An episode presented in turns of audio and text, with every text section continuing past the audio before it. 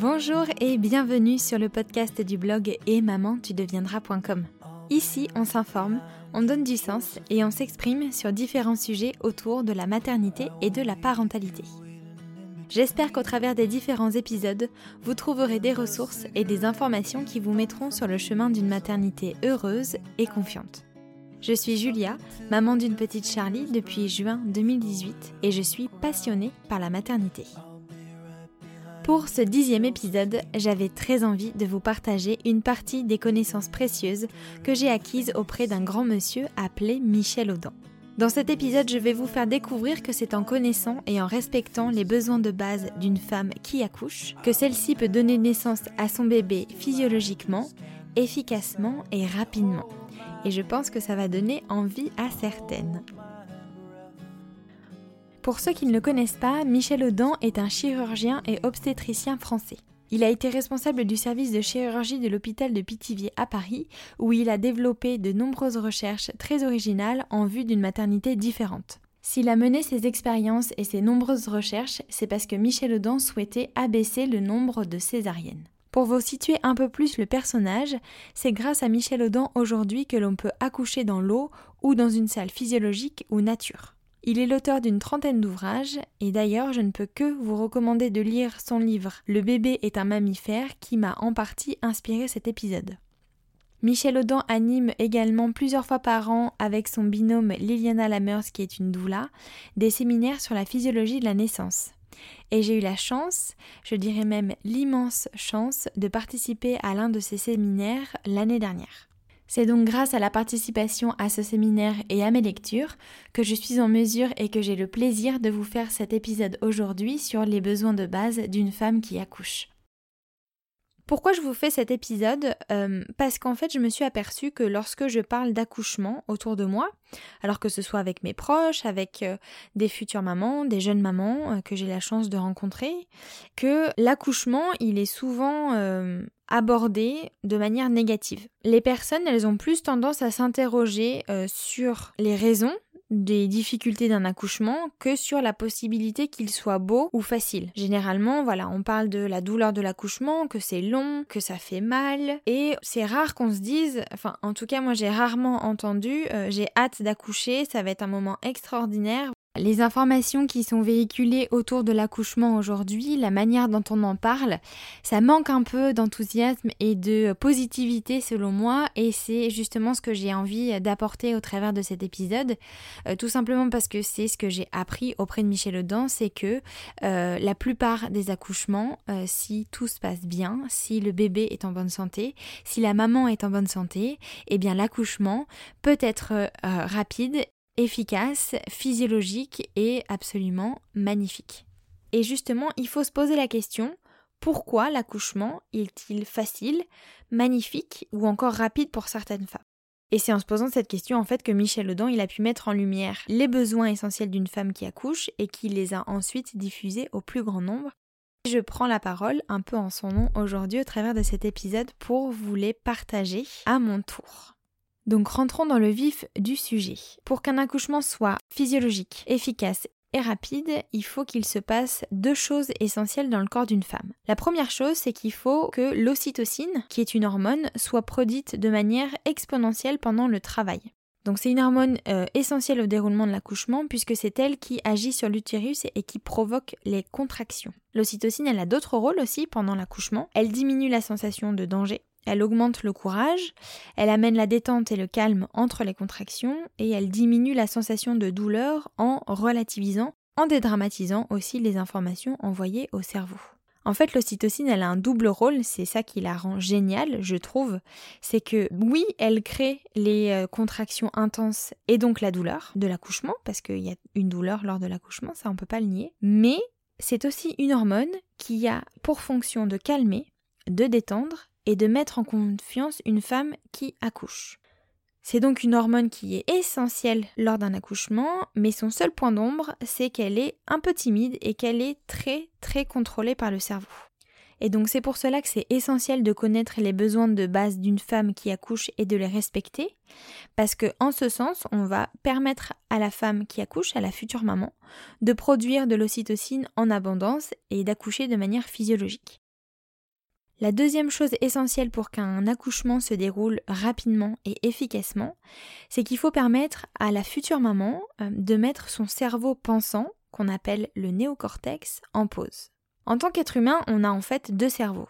Le premier cerveau, c'est le cerveau primitif. C'est celui-ci qui assure la réponse à nos besoins fondamentaux. Donc euh, notre besoin de respirer, de s'alimenter, notre instinct de survie aussi est régulé par ce cerveau, notre fréquence cardiaque, etc.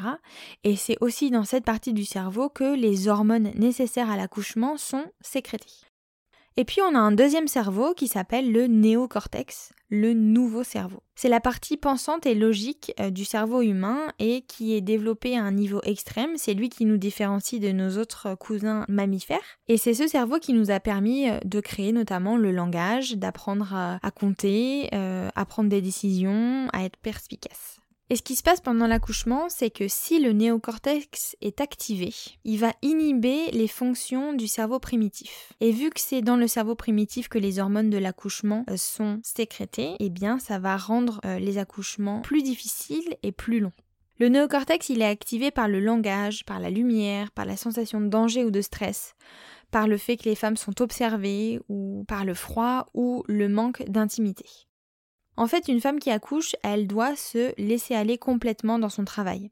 Elle doit pouvoir s'y abandonner comme euh, on s'abandonne au sommeil par exemple. Et pour qu'elle puisse faire cela, eh ben, il faut lui donner la possibilité de mettre au repos son néocortex. Et une fois de plus, c'est en répondant à ses besoins de base pendant l'accouchement qu'elle y parviendra.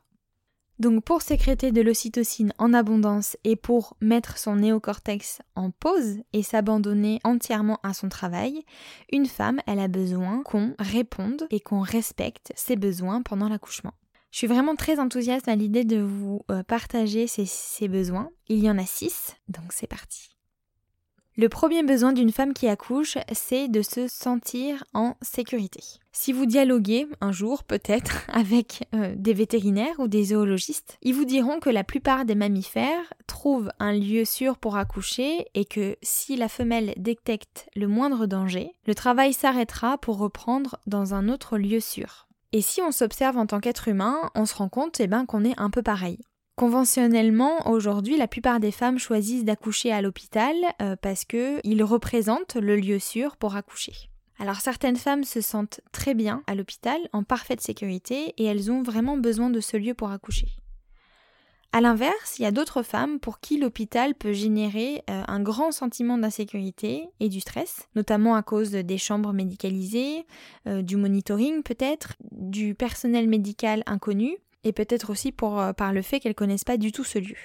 Et ce qui se passe, c'est que si une femme qui accouche ressent de l'insécurité, ça va ralentir sa production d'ocytocine et ça va entraîner un travail plus long et plus difficile. Alors une chose est sûre, c'est que le sentiment de sécurité, il est très personnel. Néanmoins, j'ai appris certaines choses auprès de Michel Audin. La première, c'est que le sentiment de sécurité, il est souvent apporté par la personne qui accompagne la femme qui accouche. Que ce soit sa sèche-femme, une doula, un conjoint ou une autre personne de la famille, la personne qui accompagne, elle a généralement la capacité d'apporter une sensation de calme et de paix à la maman. C'est cette personne qui sera en capacité de euh, rassurer la femme qui accouche, de la protéger, de la sécuriser, juste en étant là, en fait. Et puis la deuxième chose que Michel Audin m'a appris sur euh, le sentiment de sécurité, c'est que généralement quand une femme qui accouche choisit un lieu sûr, un lieu qu'elle connaît, un lieu familier idéalement, ça lui permet de se sentir en sécurité pendant son accouchement et de le vivre de manière physiologique, efficace et rapide. Le deuxième besoin d'une femme qui accouche, c'est le besoin d'obscurité. Alors il faut savoir que les lumières fortes, souvent présentes dans les salles d'accouchement d'ailleurs, dans les salles de naissance, eh bien ça vient stimuler le néocortex. Et donc si le néocortex de la femme qui accouche est stimulé, elle va avoir beaucoup plus de mal à s'abandonner à son travail et à sécréter de l'ocytocine. Donc pour éviter cette stimulation euh, du cerveau pensant qui va avoir un effet négatif sur euh, l'accouchement, il faut créer tout simplement un environnement obscur lors d'un accouchement. Le troisième besoin d'une femme qui accouche, c'est d'avoir chaud. Je pense qu'on est tous d'accord pour se dire que quand on a froid, on est crispé, on est tendu, on est stressé. Et le froid, en plus de cette sensation désagréable, il active le néocortex. Donc c'est pas bon du tout lors d'un accouchement pour une femme d'avoir froid. À l'inverse, la sensation de chaleur, une fois de plus, on est tous d'accord pour dire que ah, ça détend, ça détend le corps et là, ça permet de lâcher le néocortex. Quand on est détendu, on pense moins, on se sent mieux et progressivement, on se détend. Et grâce à cette détente, eh ben, la femme qui accouche, elle va pouvoir produire de l'ocytocine en abondance. En fait, la chaleur, elle favorise la mise en place d'un travail efficace et rapide. Et puis c'est assez simple d'apporter une source de chaleur en fait pendant un accouchement. On peut utiliser euh, un radiateur, euh, un feu de cheminée si euh, la femme accouche à domicile.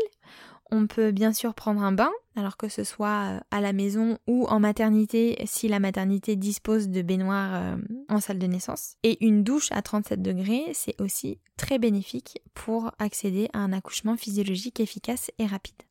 Le cinquième besoin d'une femme qui accouche, c'est euh, le besoin d'intimité. Ce que nous a appris Michel Audin, c'est que si une femme qui accouche est observée, en fait, elle s'observe elle-même. Elle rentre dans un schéma de pensée, elle stimule son néocortex et donc elle a vraiment plus de difficultés à s'abandonner à son travail et à ses sensations. Pour accéder à ce besoin d'intimité, en fait, la femme qui accouche, elle a besoin d'être bien accompagnée. Et les meilleurs accompagnateurs d'une femme qui accouche, ce sont ceux qui ne sont pas assis, qui ne sont pas plantés devant une femme qui accouche, à l'observer ou à la guider. Comme Michel Audin le dit très justement sur euh, une des vidéos euh, YouTube que j'ai écoutées de lui, c'est qu'il préconise qu'il n'y ait personne autour de la femme qui accouche, si ce n'est une sage-femme expérimentée, silencieuse, assise dans un coin et qui tricote. Je pense qu'on ne peut pas être plus clair sur la description de euh, la meilleure accompagnatrice ou le meilleur accompagnateur pour une femme qui accouche. Le cinquième besoin d'une femme qui accouche, c'est qu'il faut lui permettre d'éviter de produire de l'adrénaline. Alors l'adrénaline, c'est euh, l'hormone qu'on produit quand on a peur, quand on a froid, quand on est anxieux, quand on est stressé. C'est une hormone qui empêche l'ocytocine d'être libérée en fait. Elle peut donc stopper, ralentir, rallonger et même rendre plus douloureux un accouchement. Et puis pour compléter le tableau noir de l'adrénaline, c'est une hormone qui est contagieuse. C'est-à-dire que si une personne stressée est présente dans une salle d'accouchement, elle va transmettre son stress à la femme qui est en travail et ça ne va pas du tout bénéficier à son accouchement puisque l'adrénaline euh, stoppe la production d'ocytocine. Pendant le séminaire de la physiologie de la naissance euh, auquel j'ai assisté avec Michel Audin et Liliana Lamers, Liliana, qui est donc doula depuis plus de 20 ans euh, à Londres, elle nous a partagé qu'elle avait observé pendant donc toutes ces années euh, d'expérience que beaucoup de papas étaient stressés et anxieux pendant l'accouchement de leur femme. Alors entre nous, c'est tout à fait normal, bien sûr, surtout pour une première naissance. Et en fait, si vous voulez, quand elle a observé euh, ça, elle a commencé à suggérer gentiment, avec bienveillance, euh, au papa d'aller se promener ou d'aller prendre l'air euh, pendant le travail. Et généralement, tous les papas s'en allaient précipitamment vraiment presque en courant de la salle, comme s'ils étaient soulagés de l'offre que leur faisait Liliana, peu après le départ des papas, les bébés naissaient généralement quelques minutes plus tard. Donc ça prouve bien que euh, voilà, le stress, l'anxiété et donc l'adrénaline euh, ressentie par les papas était transmise aux mamans en travail et que ça empêchait l'accouchement d'avancer. Et qu'à partir du moment où il y avait plus d'adrénaline dans la pièce, eh bien l'ocytocine reprenait euh, le dessus, reprenait sa fonction dans l'accouchement et accompagnait la maman pour qu'elle puisse donner naissance à son bébé quelques minutes euh, après le départ des papas. Quand on est accompagnateur d'une femme qui accouche, il faut savoir s'observer.